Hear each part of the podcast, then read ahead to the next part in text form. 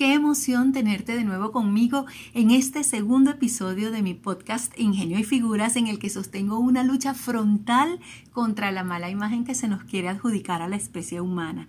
Hay infinitos ejemplos de los aportes que desde la creación del hombre hemos puesto al servicio de la vida en el planeta, tanto para la naturaleza como para nosotros mismos.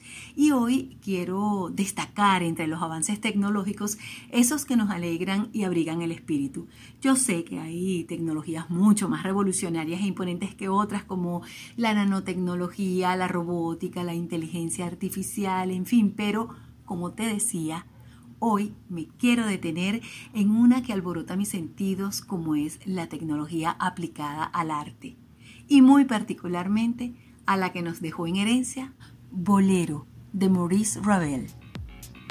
Bienvenido a mi espacio Ingenio y Figuras. Soy Judith Castillo Uribe, una convencida de que el ingenio humano puesto al servicio del bien aporta valor a nuestra vida. Mucho que decir y contar.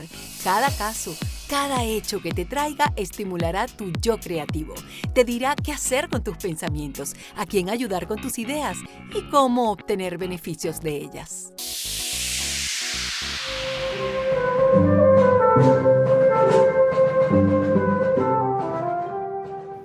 ¿Qué es el bolero de Ravel?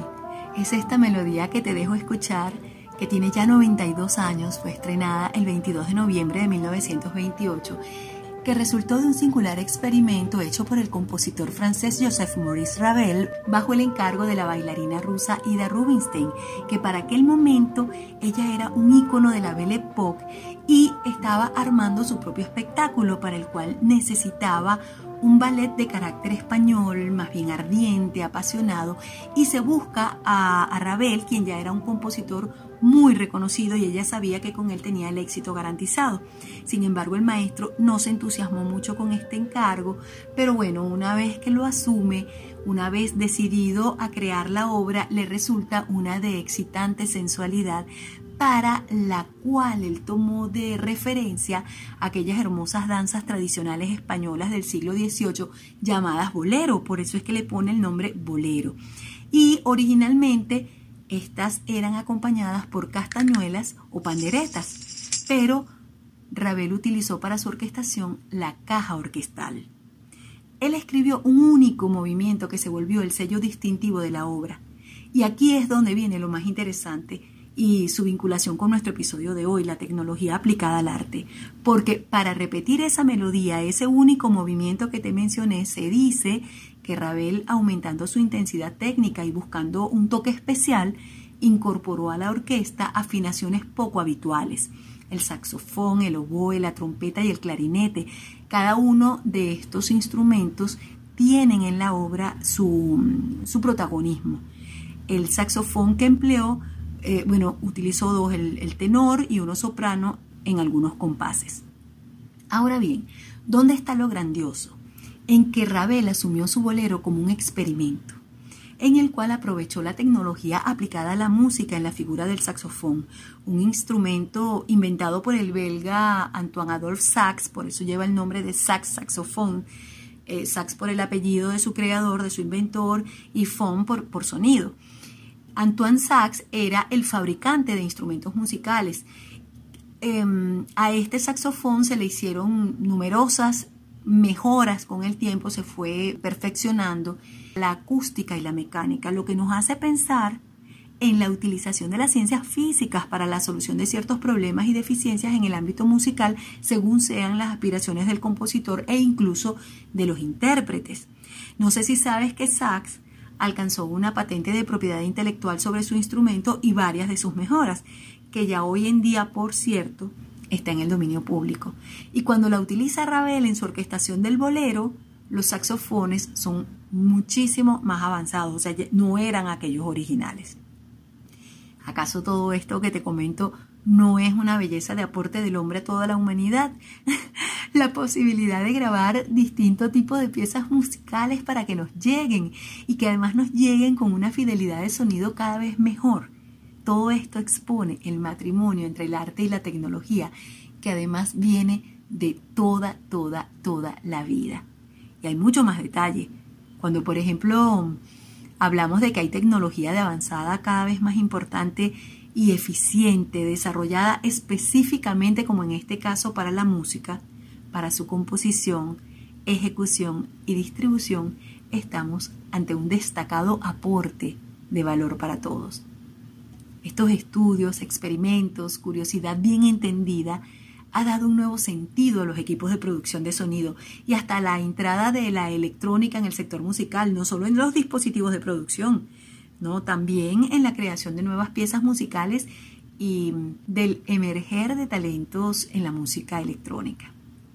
Insisto, la tecnología en lo particular como producto del ingenio humano desde el primer suspiro del hombre sobre la tierra, nos ha permitido ampliar nuestros conocimientos y el disfrute de todos nuestros sentidos. La historia y los avances alcanzados son la sumatoria de todo cuanto hemos probado, mejorado, aplicado y seguimos transformando. Una evidencia más de que la mente humana aplicada al bien genera grandes beneficios que nutren a la humanidad. Hoy tú y yo podemos gozar plenamente de piezas como este bolero de Ravel, desde donde quiera que nos encontremos, el día que sea, en cualquier formato como este podcast, gracias a la creación de tantos dispositivos, equipos y, bueno, ni hablar de los sistemas de comunicación que tenemos al alcance. Y si es sobre el disfrute y la utilización del bolero de Ravel, te cuento que según la Sociedad Francesa de Autores, Compositores y Editores de Música, SACEM, ya estaría en dominio público. Y digo que estaría porque originalmente los derechos de explotación de la obra fueron heredados por su hermano Edward y al fallecer este por sus cuidadores, el matrimonio Jean y Alexander Taverne.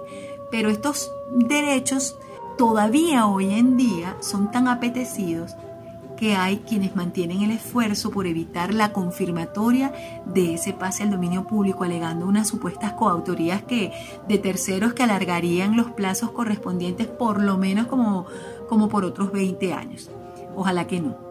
Lo cierto es que según quien la escuche, como resultado de su repetitiva pero creciente intensidad, esos minutos te hacen sentir que vas em, eh, desde un suspiro a la exhalación rítmica del amor, mm, de lo más sutil al grito desgarrador de los sentimientos en acción.